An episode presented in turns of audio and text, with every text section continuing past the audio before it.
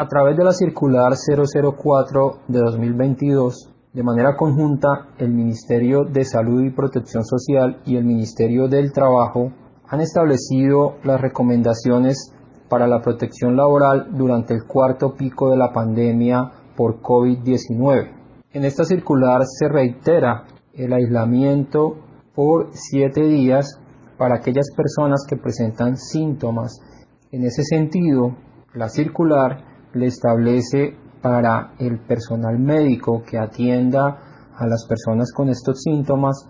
que debe de verificar o indagar sobre la actividad laboral que desarrolla el paciente y sobre la posibilidad de realizar teletrabajo, trabajo remoto o trabajo en casa.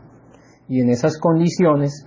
en razón a que si el trabajador puede realizar su trabajo, sus labores bajo estas modalidades, no habría lugar a una incapacidad temporal. Pero en caso de que no sea posible esta, esta modalidad de trabajo, el médico está en la libertad de otorgarle incapacidad al trabajador por el tiempo del el aislamiento de los siete días. En los casos de personas asintomáticas que hayan establecido o tenido un contacto estrecho de un caso confirmado de COVID-19, la circular nos dice que esta persona debe aislarse durante siete días desde el primer día de exposición, pero para efectos laborales y para efectos de la expedición del certificado de incapacidad o del certificado de aislamiento, eh, al confirmar ese, ese contacto estrecho, la circular le recomienda al médico tratante de la misma manera indagar sobre la actividad laboral que desarrolla el paciente y la posibilidad de laborar en estas tres modalidades, trabajo en remoto, teletrabajo o trabajo en casa.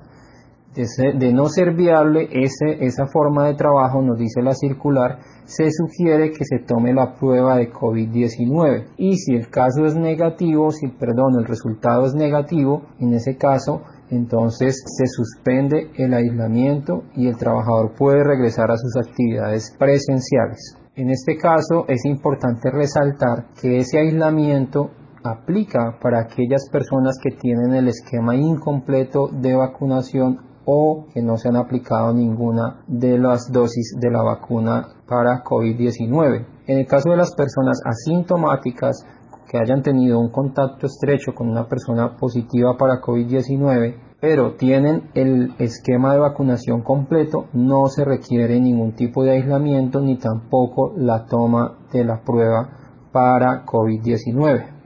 Es importante también resaltar que la circular nos dice que el empleador no debe exigir la prueba COVID-19 como requisito para que el trabajador regrese a desempeñar las actividades laborales luego del aislamiento. Y muy importante es que en la parte final de la circular se establece que se deben observar las medidas de protección laboral adoptadas por el Ministerio de Trabajo en las diferentes circulares que se expidieron en el año 2020-2021 para efectos de eh, proteger también el empleo y en ese caso a lo que se refiere es a que se puedan llegar a acuerdos con los trabajadores en ese periodo tanto para la forma en que se va a desarrollar el trabajo como para acuerdos en cuanto al pago de esos días ya que eh, de no haber un una incapacidad pues eh, esos días tendrían que ser pagados por el empleador eh, trasladándole esa carga económica a las empresas y en ese sentido se llama la solidaridad para que también los trabajadores puedan acceder a acuerdos con el empleador para que esa carga de cierta manera pueda ser compartida. Esas son las novedades que nos trae esta circular conjunta del Ministerio de Trabajo y Ministerio de Salud y Protección Social.